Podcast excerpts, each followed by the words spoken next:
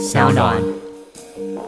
这种便当助理确实存在，而且确实多半有获得老板的收益，而且显示自己很清廉的明代之中，他也有便当助理，我也有碰过，有厂商跟我讲说，呃呃呃呃，如果立法委员的助理来跟我要一百万了，不然我们案子不会过，哎。大家好，欢迎收听今天的人渣文本特辑开讲，我是周伟航啊。那我们这周啊，终于要来谈了，已经发生了好多时间的这个立委收贿案。差不多了哈，这个确定又关回去压回去了嘛哈，因为大家哈在各大媒体已经看过很多分析了哈，当然真真假假假假真真了哈，我相信各位也会觉得说好像这个事实真相还是不太明确，不过至少我们可以通过法院的一些相关的动作，比如说是压不压，才压回去，然后放出来等等啊，可以感受到其中的情节轻重，还有证据强弱。证据强弱哈，这一点大概是最难掌握的，看不到嘛啊。不过通过法院的动作，多少能够做一个判断了啊。那我今天谈论的部分，会跟其他主流媒体或者是你所看到大多数人的分析比较不一样，特别着重在助理啊、主任呐、助理啦、特别助理啦、顾问呐哈这一些各位比较陌生的角色啊。除了人名你比较陌生之外，你也不太清楚他们这些人到底是。做什么用嘛？难道真的就是老板派去了，他就在那胡搞瞎搞吗？啊，会不会反而助理比老板还大条的呢？啊，我今天就会着重在这个部分的哈，因为谈到了这个部分，加上哈上礼拜的这个谈一九九八年啊，当马英九随护助理的那一段时期的故事吧，哈，还颇受好评了啊，所以我们今天呢。后半段我们分两段，第一段谈这个案情，这个立委受贿案的部分。那后面这一段呢，就来谈我过往哈还在做这个，从这个基层助理一路往上做啊，做到主任、竞选总干事啊哈，甚至顾问时期所看到一些稀奇古怪、莫名其妙、乱七八糟的事情啊啊，因为做了时间哈更久嘛，上个礼拜只讲了半年左右时间的事情啊，一九九八年下半年。啊，那这个礼拜的内容哈，这个可以讲的太多了，所以我们会有某种程度的三节啊哈。之后如果有机会的话，我们再找适合的主题来跟各位来谈一下哈。这个我过去啊在做这一行的经验谈了啊。好，那当然了哈，这个我们先回到本次的案情的部分。在这一次的案情中，哈，大多数人看到都是啊，这个比如说苏振清办公室了，据传收了两千万，谁据传收了两百万，有人收了一百万，有人收了九十万等等啊，各种不同的说法不断传出来了。像徐永明的部分啊，从上到五百万，下到十万都有。到甚至还有一些媒体释出连十万都没有，那请问到底是在炒什么呢？但不管怎么样哈，这个额度目前都未经证实了啊，除非你有看到起诉书啊，这可能要四到六个月才写得出来啊。你如果在这个更短的时间写出来哈，这这真的是很拼的哈，大概要四到六个月，所以大概要到年底哈，我们才能看到起诉书，才会有相对比较清晰的一些轮廓出来，比如说谁收了多少钱，他是用什么方式收的。在这之前呢，我们。只能透过一些情节轻重来判断哈，就是法院的处置啊，像是徐永明他是交保候传嘛，八十万嘛哈，那大概所涉及的利益哈，就是相对比较轻微的，不然就压了哈。相对来说，其他的因为都压了嘛，你就没办法去判断说他到底之间有什么差别，你只能推敲第一，他们比徐永明要严重，证据可能更加明确，或者是有一些房子要串证啊，哈，逃亡串证之余了。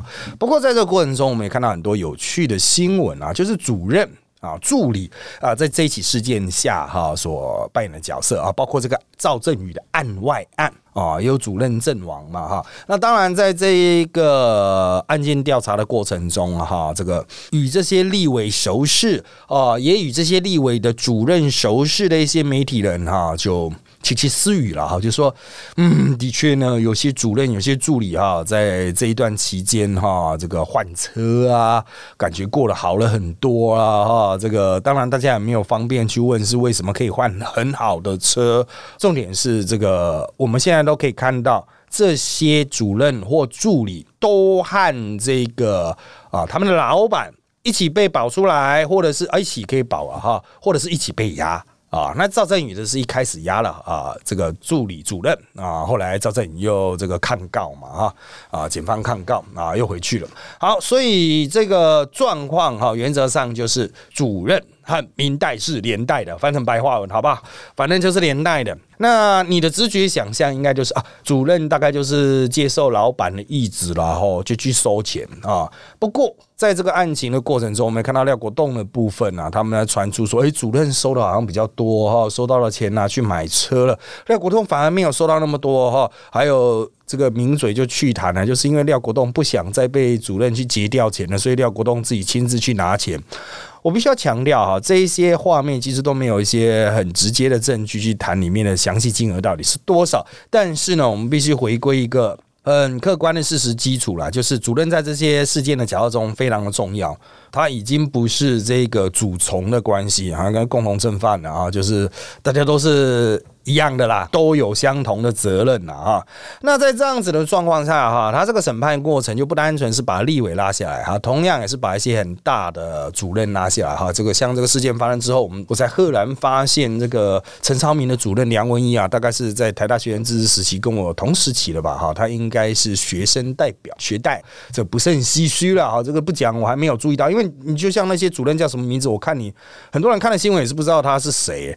啊，但有时候我们看来看去啊，人家在跟我们讲啊，就是那个谁谁谁啊，啊，这个总是会有一些印象。所以这些人在政坛都待了相当长的一段时间呐，为什么还会涉案呢？这个就是一个大灾问了哈。当然，这个问题可以从两个方向来思考。第一个是为什么会涉案，看不开吗？还是因为看得特别开？哦，他觉得他自己已经掌握其中的门道和诀窍，可是另外一个不合理的就是啊，如果掌握了门道、收钱的门道、收钱的诀窍，为什么又会被压呢？又会被抓到？把柄呢？这个就是我们比较纳闷的地方，因为在一些新闻，我们还没有证实的新闻，好像有那个讯息直接传来传去，非常大胆的行为。这在过去的收贿者中啊，哈，都已经会极力避免了，而且不是现在的收贿者，是二三十年的收贿者都会避免的。在那个时代还没有什么讯息的，什么纸条什么都不留啊。现在怎么会疏漏到会留下这么多的电子讯息？这也是一个大灾问。如果你是政界老手，甚至已经处心积虑要 A 钱已久，为什么什么这种细节哈？会处理不好，那有人说他们可能觉得自己做的很大，背后有靠山，这也是有可能的啊。就是他觉得自己做大了，一切都打点好了啊。你会说会不会这样？太嚣张了吧？啊，我们先不看这个立委收贿案，我们回去这个大概是两个月前，两个月前发生的一个，就是民进党提名黄建庭出任监察院这个副院长。当时这隔了一两天之后，迅速引爆这个民进党以及舆论的强烈批判。一开始大家来的还在观望嘛？为什么会有观望？就在黄建林背后到底是谁在挺的？后来才传出来，好像的确是有府院高层啊哈在挺黄建庭，就是说这个人可以用啊，蔡英文就收了。那另外一个点就是有人好像跑去帮他拍胸脯，保证黄建庭的官司不会有问题。这个就是真的有点大胆啊！府院高层你怎么能去讲到司法院的事情呢？怎么能够去拍胸脯保证这种事情呢？当然这也是外传了哈。不过哈，通过这种话，就是代表有人有这种心态嘛。不管他是真正的福宴高层，还是站在外面想要按键去设福宴高层的人，就是有这种状况，就是有这种心态。所以当你执政了啊比较长，你权力比较大了。的确，人可能会自我膨胀，不止立委本身自我膨胀，主人也会膨胀，觉得自己是嗯第二人啊，老板第一人，他就第二人啊，嚣张至极了哈。好，那当然这个是从外面的推断哈，我必须要去强调，这一切都还需要有待法院的验证，也许最后面。助理主任转物联证人呐，哈，得以脱身啊啊！也许最后面，哎，发现果然是助理呢，像那个赵振宇的什么是助理赌钱呐，哈，果然是助理赌钱呢，这个很难讲啊。搞不助理说，儿子我借贷啊，我借贷不行吗？呃，这个超级切割法法官要不要接受？我们不知道，我们就静观最后面的判决。但就目前看来，哈，的确有一种氛围，就是有一些主任。啊，好像觉得自己已经变成老板了，老板的影子分身呐，哈，老板的藏镜人哈，可以取代老板了。当然，我要强调了，这个历来所在都有，国民党过去完全执政的党国时期哈，非常普遍啊。那在这个陈水扁的执政时期也有了，马英九的时期有没有呢？也是有。林一四案大家不要忘了，虽然他不是明代哈，赖世禄总是明代吧啊。朝中有人啊，特别嚣张，鸡犬升天啊，所有的助理啊、哈主任啊，都一起变得很嚣张的状况啊，所在多有。我个人认为啦，哈，我个人认为有些。老板是比较不喜欢让助理去处理钱的，那这一次会让助理有接触到钱的机会，因而被压。我个人认为哈，就是老板自己可能内心还没那么笃定。搞不好是主任或助理的内心比较笃定呢啊，这个是我旁敲侧击的想法，因为我也是从助理啊，这个主任也做过办公室主任啊，竞选总干事了哈，甚至到后来推出来做顾问，做顾问的时间也蛮长的，原则上是一直做到我加入时代力量为止，就是选到党代表为止啊，这个是我顾问做到最后面啊，所以做的很近嘛哈。接下来就谈啊，我个人当助理和主任的经验，诶，怎么去处理这一种可能会出事情的钱？好，那当然要讲这些东西啊，哈，这个是比较专业的知识，所以我先帮大家做一个很简单的说明。立委的助理数量通常远多于地方的议员名单啊，地方议员名单能够聘几个助理，看他们的公费有多少啊，还有他们能找到 O N 的啊。像这个所谓的企业帮你聘的助理啊，像在这次的案情中哈，就有传出李恒龙帮谁谁聘了几个助理啊，这也是传出了哈，不知道是不是真的啊。但是就是李恒龙曾经出钱帮某些立委哈聘请了一到两个助理了啊，所以哈，这个里面的复杂程度，我就跟各位讲，一般来说，我们地方议会哈，这个公费能够聘的助理大概是四到六人，立法院的大概可以聘个十个左右啊，就是以那个金额去处了。除下来都很低薪的哈，如果你要提供更多的服务的话，你可能就要去外面寻找裁员。啊，这个企业主就可以说好啊，那要聘几个助理，就直接从我的企业这边出。那后来有真的现金法，这个会受到规范了哈。那私底下搞的也是很多，所以有些助理他虽然是在办公室是在服务处工作，可他的领的钱完全是从企业家那边出账啊，甚至劳健保都挂在企业某某企业这下面啊。所以这种助理是不是一种？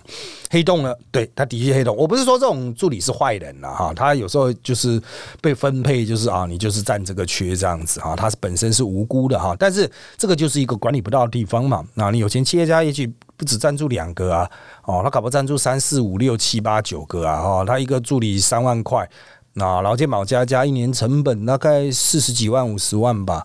啊，两个助理就等于是捐了一百万，一年就捐了一百万，四年就捐了四百万，这个不是小钱了哈。就两个助理的话，但我们拉回来谈哈，除了这种企业捐助的助理之外，企业也可能捐助顾问，比如说哦，嗯，这个我要去笼络一些哈，这个非常优秀的地方上的这种，也不能讲文青了，知识分子啊，或是政坛退下来的一些重要人物。啊，我需要去花点钱去打点他们，啊，聘他们为顾问。可是我问您，聘助理就没有钱啦？我做明代聘助理就没有钱，怎么办呢？一样，由企业界出钱把这些人聘为顾问。那这些人之所以拿顾问，每个月拿个三五万块，也是拿三五万块哦。他的钱就是由这个企业，这个企业他会有所谓的顾问的这个固定支出的费用嘛？哈，这个企业本身就可以请顾问啊。是犯法吗？啊，所以他呢就可以这个一样是由企业家来代为打点，这也是一条路了啊。刚刚有一个部分没有补足了哈，就是大家可能不太清楚哈一。般的服务处或者是办公室的编制啊，简单来讲，在议会或者是立法院本身服务的哈，就是他人会进驻在比如立法院固定上班的，我们称为办公室助理。办公室助理绝大多数都是所谓的法案助理。当然，在地方议会没有什么法案可以审，所以他们主要都是帮老板做做秀啊，或是啊一样在办公室接个电话啦哈啊，还有就是帮老板处理一些议事必须要的公文啊。就是跟政市政府发公文等等的哈，就是一些比较日常业务、行政业务的啦。在立法院就有比较多立法的机会，所以他们的这些法务助理和办公室助理就会比较有法学素养，或者是政治相关常识或经验了哈。那这是一种。助理啊，办公室助理啊，或是以法务助理为主。我要强调，办公室也可能有选民服务助理啊，但是选民服务通常也会有所谓的服务处来处理。服务处就是设在地方，设在选区，即使是不分区议员，他也可能在地方上设服务处，甚至跟议员联合设服务处，大家一起来分摊这个费用，你一半我一半，大家的比较轻松。我们两个一起合并聘一个服务处主任这样子啊。那这些地方的这个服务处呢啊，通常就是一般我们讲的选服。助理，法务助理就真的不太常见放在那边啊。我是有看到大家把一些行政放在那边，比如把会计放在那边，但是原则上都是所谓的选民服务助理，就是他们去跑选区啊，帮大家去处理一些很具体的生活上的一些困扰啊，哈，比如说那个违建要拆啦，前面要画红线啊这一种哈，这个都是选民服务助理的啊。那最近好像什么选民服务做的好做不好，选民服务做的好做不好的争议啦，哈。我个人认为哈，这个我已经做了那么久的时间哈，还有人要跟我去吵什么选民服务做的好做不好哈？这个不是量的问题，而是百姓的那种想法能不能照顾到的问题了哈。有时候不是你政治人物自己觉得怎么样就怎么样哈，这个还是要拿一些成绩出来。好，但不管怎么样，我们拉回来这个主题了哈。我们刚才提到了哈，这个有服务处的助理、选民服务助理，还有法案的助理这两大类。那主任，主任又是什么东西呢？一般来说。我们会说服务处会设一个主任，最大的大助理；办公室会设一个主任啊，也是办公室那边最大。办公室可能三个人嘛。服务处可能三个人嘛，哈，各三个人的话，就会都有一个人是主任，他会带老板来管理这间办公室，哈。那原则上，老板不在的时候，他就是老板的分身。所以主任老说是蛮大的，哈。这个当他穿了一个背心，写说“叉叉议员”啊，“叉叉委员服务处主任”的时候，嗯，多少是有蛮强的代表性，至少人家看到不会觉得说，哦，你只是挂一个助理就很废啊，哈。那除了主任之外，还有一个叫做特别助理。特别助理到底多特别呢？基本上他可能来回游走办公室，甚至完全都不出现在办公室或者是服务处，到处跑的。他算是老板授权分身。当你的名片可以印特别助理的时候，哈，就是要去帮老板处理一些事情。当然不是什么。多光明正大的事啦，否则干嘛需要这种角色呢？啊，特别助理我也当过啊，就是权力真的是非常大，老板都是完全授权，你想干什么就干什么。记得我以前当特别助理的时候，哈，碰过一个案子啊，这个案子是这样子的，就是我自己接到的悬浮，我的朋友的店啊，哈，被政府官员勒索索贿啊，要十八万，我还记得啊，这个已经多年了，将近十几二十十几年了哈。啊，索贿十八万，我的老板还不知道这件事情呢，我就已经去打电话去那个局处啊，全从头到尾，什么科长，什么上至科长，下至承办人，那全部都骂了一遍了。很多人说现在黄国昌叫咆哮啊，我直接是啃咬了啊，跑去咬在他头上啊，跟鳄鱼一样。等到老板知道了，已经是大概第二天的事情了。因为这个局处首长跑去问老板说：“啊，议员干嘛这么生气啊？”议员说：“啊，我不知道这个案子啊，这个我比议员还凶啊！啊，这个因为是具体的索贿嘛，啊，当然也没凭没据啊，告不起来啊。但是我们就知道有这个事情发生了，就是把他们所有官员电了一次啊。这个事情当然就在你狂电之下，人家就公事公办，因为就已经电过了嘛啊。”就只能完全走这个公开合法路线啊！我觉得这个才是这个问政的一个很基本的做法啦，就是回归合法路线。可是你透过我刚刚这个描述，你有没有发现上下其手的空间？我一个特别助理，我可以这么凶哦，我可以去把人咬。本来这个厂商要付十八万才能摆平的事情，那我也许把它痛咬一阵，哎，摆平了，不用钱啊！这是我讲的合法的这个路线嘛？好，不用钱就这个依法了啊，解决了。但厂商会不会觉得说啊，我感谢你这个特别助理啦，本来要我要花十八万，现在只要花一些工本费几万块哦，就解决了啊？那我回馈一些钱给你啦，五万呐，十万给你，会不会有这种情形呢？我必须要说，其中还是的确有这种漏洞。你没有发现我刚刚故事中间的一个转折点，就是老板第二天才知道，老板可不可能永远不知道？有可能呢，老板够费的话，就会是这个样子啊。老板会不会被特别助理给蒙骗？也会啊，或者是老板可不可能授权给特别助理，就给他啊放一碗饭给他吃吃了哦？会不会有这样状况？也会啊啊！所以这个其实也都是违法了哈。助理私下在这个收钱帮人家用运用权力、政治权力解决事情啊，一样是有罪。但是业界你说有没有这样的状况？会不会出现这一种滥用权力的人？以我认识的哈。还蛮多的，好不好啊？这种特别助理就已经非常高。那你说啊，只有特别助理会这样干吗？小助理也会啦。你小助理胆子够大的话，也会啊。主任会不会呢？也会啊。主任也会啊。哈，我还记得我有一任老板，他在聘我之前的主任就是这样出事的。我一开始还不知道，后来才知道说，哦，原来那两个家伙也是包山包海啊，什么都包啊。唉，真的啊。完全是看个人心中的一把尺了哈。当然，法案助理和选民服务处助理的这种这两边啊，工作职性比较不一样，所以他们收钱的方式也。就是接触到钱的方式也比较不一样。法案助理比较会类似这一次我们所看到的立委收费啊，因为他们主要是审法案的选民服务，是选民服务没错。不过因为已经到了审法案的程度，一定是法案这边比较懂法案这边才知道怎么上下其手嘛哈。所以啊，在包括从地方议会啦哈，或者是在这个中央民代立法委员的部分哈，如果有这种 A 钱啊，直接讲 A 钱啊 a 钱的部分哈，就是可能立法。游说的过程，然后台湾虽然有所谓游说相关规定了，但是形同具文嘛，大家都是直接拿钱硬干的哈。这一个部分呢，我个人认为是比较没那么好赚，所以很多人就是出去外面开一间公司，像这一次的白手套哈，他就在外面开一个一间公司处理大量类似案件了哈。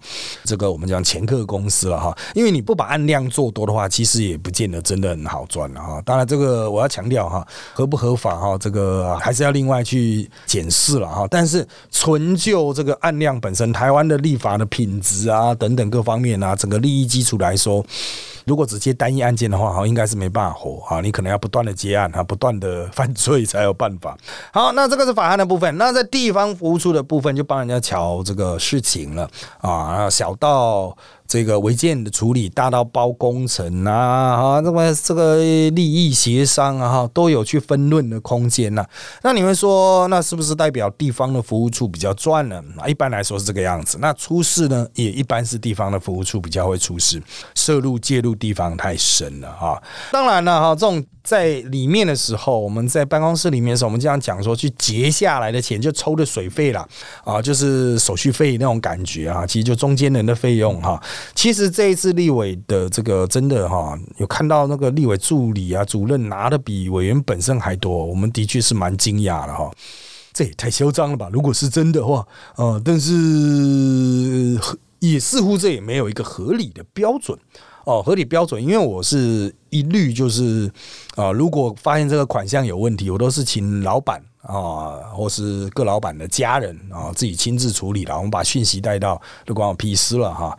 啊，那等一下我会描述怎么讯息带到啊，但是呢，啊，回归这个我们这次的案件本身啊，我认为这个除非是共犯结构，而且他真的付出了相当的劳动力，比如说他承担了很多被抓的风险，否则老板应该不会做事助理拿那么多钱呢。他都是助理的，每个月领那个几万块的烂薪水了哦，就代表老板只认为他具有这个价值嘛？啊，怎么会给他抽这么多呢？哦，显然就是双方合意要大干一票吧？如果真的如暴灾那样子的状况了哈。好，那当然在这一次的状况中啊，又提到有一些委员就说到，还有所谓的便当助理。什么叫做便当助理呢？就是说这个人哈，他可以拿到委员印的名片。委员会印名片给他，上面会印刷到他助理，可是委员完全不出钱的。这个人就是要那张名片出去偷抢拐骗，运用名片来讹诈了，运用名片来勒索了哈。那正名门正派的委员当然就不会有所谓的便当助理，但是其他的哈这个。议员呐，哈，这种比较乡土一点的，我不是说乡土都有问题啦，但乡土的议员通常也为了朋友人情世故嘛，哈，他的赞助者也可能会印个助理主任的名片给他。便当助理不是只印助理啦，为了趴一点，搞不好都印特别助理啊、主任这一种啊，所以一个服务处有好几个主任哈，曾主任、贾主任、荣誉主任都有，好或顾问啊，那这些名片哈，他就这个拿出去就很威风啊。我必须要强调哈，这种助理啊，这个凶哦，要钱，因为他就是自备便当嘛，自备就我们讲自干五量哈。也不太对，因为自干五只有五毛。这些便当怪客吧，啊，或者这些便当助理啊、便当主任这一种哈，出去要钱都很凶狠，而且往往让我们觉得非常的诧异，就是你也太明显了吧？你居然拿一张名片，你就来跟我要个一百万，要个五十万，你是大脑烧掉了吗？如果我把这报上去，你马上就被收押进监了啊！当然会被延烧到老板是另当别论啊。我是觉得这些老板发出这些名片胆子蛮大的。啊，当然这些老板都事后会否认，你说我不知道，我不知道他怎么取得名片的那个 logo 啊，我不知道他怎么取得名片的版型，然后他自己偷印了哈，借此切割了哈。呃，这个我相信大家在最近的报章也看过不少相关的报道，但是我必须要强调，这种便当助理确实存在，而且确实多半有获得老板的收益，而且我要提醒你很重要的一点，讲满口大道理，显示自己很清廉的明代之中。他也有便当助理，而且我也有碰过啊，所以当他们在这种讲说，哎呀，我这个多清廉呐，或或是这些人收钱的多恶质啊，啊，怎么样？听他那边讲大道理的时候，哈，我看到他的脸，我都会想起，最好是了啊，我都曾经亲眼看到厂商的拍的照片，就是有厂商跟我讲说，呃呃呃呃，如果立法委员的助理来跟我要一百万了，不然我们案子不会过。哎，我说谁啊？他就把名片拍下来传给我。呃，请问现在这是什么状况？哦，现在已经勒索勒到哦，这个索贿索到这名片直接这个被人家拍下来都没关系了吗？我相信这个厂商不会刻意去陷害这个委员呐，也不会刻意去陷害这个助理嘛。人家毕竟是做生意人，不是政治圈的人啊，只是认识我这个政治人物而已。但是我还是要强调了哈，这种案子不是。只有我会碰到非常多我的朋友，政治圈的朋友哈，也都深受其扰，就是这种打了招牌在外面骗吃骗喝的啊。这个是便当助理啦，再来是所谓的名单顾问。什么是名单顾问？就是在总部啊，他会去印出一些顾问嘛哈。那这个以后会有给他一个顾问证书，他贴在家里面。这一张哈也是有一些影响力的哈。那当然国民党以前是乱记啦，天花所有党员都记一张了哈。那民进党可能记得比较少。所以，民进党这个顾问证书的影响力比较强。你在家里挂了一堆人的顾问证书，大家都觉得你是个人物，好像认识这些。呃，民意代表啊，这总能牵个线这样子哈。这些顾问会不会在外面胡搞瞎搞呢？会呀。很多人之所以能够拿到这一张顾问证书，就是因为他是个地方头人，关系复杂嘛哈。我没有说是黑道，就是说他是关系复杂嘛哈，经商有成啊。当然，把这张顾问拿去变现啊哈，比如说拿这个顾问证书出去威胁某些人，会不会有这样的状况？会啊，我也听过不少这类型，拿个顾问证书就觉得自己是啊立为本人的这一种。好，那另外还有一种所。谓是我们讲的真正的顾问是隐藏的顾问，这种是真正能够帮助政治人物去提升他的问政表现，包括他的选举策略啦等等的哈，各方面的哈，这种顾问通常都不会拿证书的。他也不乐于被人家知道他当过谁的顾问，他只是要拿到钱而已啊！所以对于这些隐藏的顾问哈，他们是真正的顾问，他们是真正会花到政治人物的钱。但是对于那一些所谓的名单顾问，出现在一个顾问名单上的一大堆人哈，通常都是要他捐钱的啦。哦，我刚才讲到了嘛啊，你只是寄给他一张烂证书，然后他捐给你几万块，诶，他这样还了钱呢啊！所以他们会不会拿这个顾问去变现呢？名单顾问啊，拿去变现会。啊，会会会啊！当然了哈，在这名单顾问里面啊，可能就会我我刚才讲了嘛，就是一些交友比较广阔，我没有说是黑道啊，就交友比较广阔、比较有办法的人，看起来比较阿力不打了哈。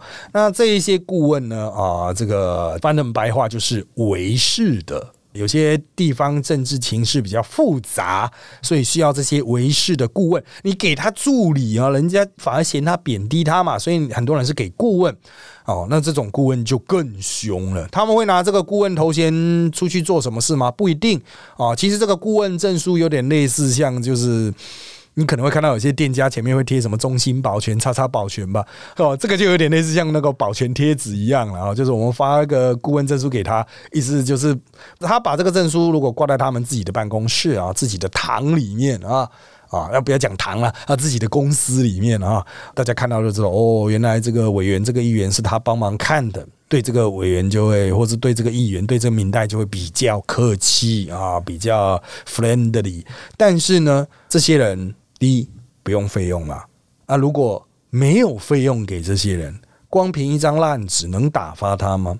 恐怕很难哦。所以呀，既然人家都开了公司了，人家你不是堂了啊，是公司了啊，就会有一些生意要做。民意代表可能就会跟他有一些比较复杂的合作的关系啦，不足为外人道。现在你还比较少看到这种案子爆出来，但是有没有这种案子呢？古今皆有，而且还蛮严重的。不然现在李登辉过世，大家一直讲说什么黑金政治、黑金政治啊，到底是在讲什么呢？好，那当然了，我在补充啊，利用最后时间再补充几点了哈。第一个啊，我觉得值得一谈的就是哈，在都市里面，通常是大明代小助理，也就是说，你一个助理做到大，很多人就觉得，那我就出去选啦，我就叛变啦，没有了哈，就这这个继承啊老板的哈事业啊，就出来选啊，所以在都市里面，大多数的明代是比较大，助理都是一些小屁孩儿。啊，因为都市生活很困难，如果总是领三五万呢，没办法活啊。可能所以主任大概顶就是五六万了，七八万那个是特惠啦，想办法去找钱给他啊。啊，所以绝大多数人都到一定程度就觉得没搞头了。既然我这么棒的办事能力和社会关系，我都自己出去赚钱。好，相对来说呢，都市是啊，这个老板比较老，权力比较大。助理都比较小，到一定程度就会出去。那在乡下呢？反过来，乡下经常有小明代大助理，就明代本身是个废物，就是第二代、第三代，或者他很忙，都在做自己生意，或者他是个文盲哦，其实就是兄弟出身的了哈，什么都不懂，什么都不会，叫他开会看不懂不是字啊，怎么办呢？那助理就变得非常大，主任就变得非常大。这个主任可能都是从以前的老议员那边来的，一做二三十年、三四十。年都是阿公等级的挂个服务处主任，你都觉得他都可以算是议员的阿公，可是他还是算个服务处的主任而已啊。像这个在乡下都叫小明代大助理，这种小明代大助理哈，就特别容易造成这种助理包山包海，老板就被虚位变虚位元首了啦哈。所以这个助理啊，会不会搞事呢？当然了。啊，不然他为什么要做这么辛苦？同时身兼五六职啊，当然就是想办法收收集手中的相印嘛。有六国相印啊，最威猛。我是没有听到同时做到六家的，但做到三四家的我有听过啊。就从市民代表啦，一直到县议员啊，甚至立委还挂个副主任哦。我有认识这样子的人物啊，做到六十几岁才真正退休了哦。像这种人物啊，你要说。不涉案也很难啊，哈，很难很难。好，还有一种东西，你可能会误以为他是助理，但其实那只是骗人的哈，叫立院停车证啊，哈，在过去的，立院停车证会乱发的时候，现在比较有管制了。以前立院停车证乱发的时候，很多人都会去跟立委凹一张，说：“哎，我要你立院停车证。”他都把它放在自己车的前面呢。他的意思说，警察看到就会啊，就不会开单这样子。那个真的很弱了哈。其实现在警察都不鸟你嘞，单子一样开下去，直接进那个系统啊。立委的车都会拖掉。比如讲立委的车啊，啊，我们世坚兄哈，这个市议员做多大啊？这个大家谁不认识王世坚呢？啊，他的车子每次乱停，每次都被偷啊，所以他有两台，所以最没用的就是立院停车证了啊，会还会迷信立院停车证，甚至是过期的立院停车证，什么民国九十一年的，你到现在都还在放的哈，真的怀旧了哈，还不如拿去那种古董店卖一卖了啊。好，那当然哈，我还是要讲说哈，这个具体来说可能会有哪些漏洞哈，是比较常见的。收钱的方式，就我自己看过的，我举实例啊。以前我们曾经去冲过一个议题，你们可能不太知道那个是违建哈。我我每次都用这个举例哈，就是人行道和路面它会有个高低差嘛哈。那如果你的车子要从路面上去人行道，比如说我是修车厂，我是洗车厂，或者是我是店家，我希望客人比较方便来我这边买饮料啊，那你可能就会在那边设一个斜坡。哦，就是比如说一个铁架了哈，铁的三角形的铁架斜坡，让车子可以直接从啊路面就骑到人行道上面，骑到骑楼这一边。啊，有些人是做铁架，有些人是做水泥的，他直接就在那个水锅盖上面就做一个水泥的这样子哈。我要强调那是违建哈，那全部都是违建。有一次我就去这个做了一个议题了。哦，就是说，呃，告诉大家说，这就是这是违建啊，哈，那个不能这样弄啦，弄了要自行拆除，不然要罚钱什么的。弄完之后，因为我们要找一个地点去做会刊啊，就实际到实际地点找很多记者去拍了哈。那那那附近的每一个店家都有做，让他们出来看，他说啊，这样不行哦，好好好好好，回去我们就说会改善，会改善。监管是不是先劝导嘛？好，劝导完之后，我们就是反正秀做完了，我们就回家。没想到电话随之而来。一来就是谈钱的问题，当然我就立刻转走。那个钱的问题哈啊，虽然没有到现在的两百万啊、两千万啊，但也是下一个量级算不错的数字了啊。所以这种事情，他也许可以走合法路线，但是要处理的话，是不是有空间呢？上下起手空间呢？有的啊。你想明代一天到晚打了多少案子啊？很多厂商都不见得想要走合法方式改变啊。啊，我个人还是奉劝大家走合法方式改变了，以绝后患嘛。不然今天这个议员来找你，明天那个立委来找你，就光塞钱都塞不完。走合法去把问题解决掉嘛，哈，总是有办法解决的。大家就是会看不断的会看会看，总是能够看出一个解决方法。好，那再来另外一个比较常上下其手地方议员的违建部分了。违建基本上在中华民国哈，它有一个很固定的拆除标准，大概是很难违背的哈。就是什么公共安全就即报即拆啊，新违建即报即拆啊等等的旧违。件都是状况拆除了哈，一般没钱的话就不会去动你了。中华民国永远都没钱，所以永远都不会动你。好，所以在这样子的状况下呢，啊，规矩很明确。那到底要怎么上下其手？其实就是帮忙拖而已。比如说抓到之后十四天内要改善，要进行第二次会勘啊。第二次会勘之后，他也许改善一点点那监管是会来说，哎，你怎么只改善一点点呢？啊，就这个。在十四天，如果能够帮他拖到一个月，就很厉害了啊！之前看到台北市有拖非常久的，我也很讶异啊，好像就是那个啊啊黄国昌去打到梁文杰的那一个案子嘛，那拖了蛮久的，一整层的那种室内商业空间的违建案啊，像这种案子哈，这个就是看助理厉不厉害。明代厉不厉害？那当然就会有一些表现上的差异，表现上的差异呢，或许就会制造出相对应的空间了啊！这个当然。解决方法除了钱之外，还有另外一种方法，我也碰过啊。就是以前我曾经弄一个案子，弄得非常凶啊，就是吵得非常凶。我老板是没什么意见啊，因为他就是觉得啊，那就干了哈。可是其他的议员挡到其他议员，OK 啊，财路吧。其他议员就跑来找我老板说：“哎，你这助理太凶，把他弄掉好不好？” 这个啊，这个我老板就跑来跟我说：“呃，人家叫我帮你弄掉。”这个确实发生过啊，我跟过那么多老板啊，什么稀奇古怪的事情都碰过了哈。好，那当然了哈，这个虽然还有很多类似的案子可以谈了哈，啊，我还真碰过哦，就是老板什么钱都没收，所有租钱都。哎，他连老板的那个公关演唱会票都干走，哎，就是老板的所有的案子他都收钱，然后人家这个公务部门啊，台北市立的体育馆他会送那些演唱会的门票嘛，哈，公关票嘛，他全干走。老板就是真的孑然一身，两袖清风啊，哈，他是走路有风啊，哈，我有碰过这种助理，不过因为时间的关系呢，我们就下次再找机会去谈了啊。那当然了，还有什么乔氏的。其实不是助理，是司机啊！我们都忘了谈老板司机的部分，还有老板的家人呢，还有一些角色很特殊的助理。有机会的话，我们之后专门再做一集。稀奇古怪的助理特辑吧。今天我们就主要是谈这个钱的部分啊。那接下来案情如果有向上发展，更多的可靠资讯流出，我们还会继续回来谈这个立委收贿案哦。那我们今天就谢谢大家收听这一集的人找我们特辑开讲喽。那现在在各大的 Podcast 收听平台如 Sound A P P，还有 Apple Podcast，还有 Spotify 都可以收听到我们节目哦。欢迎大家订阅留言给我们五颗星，那我们就。就下次再见喽，拜拜。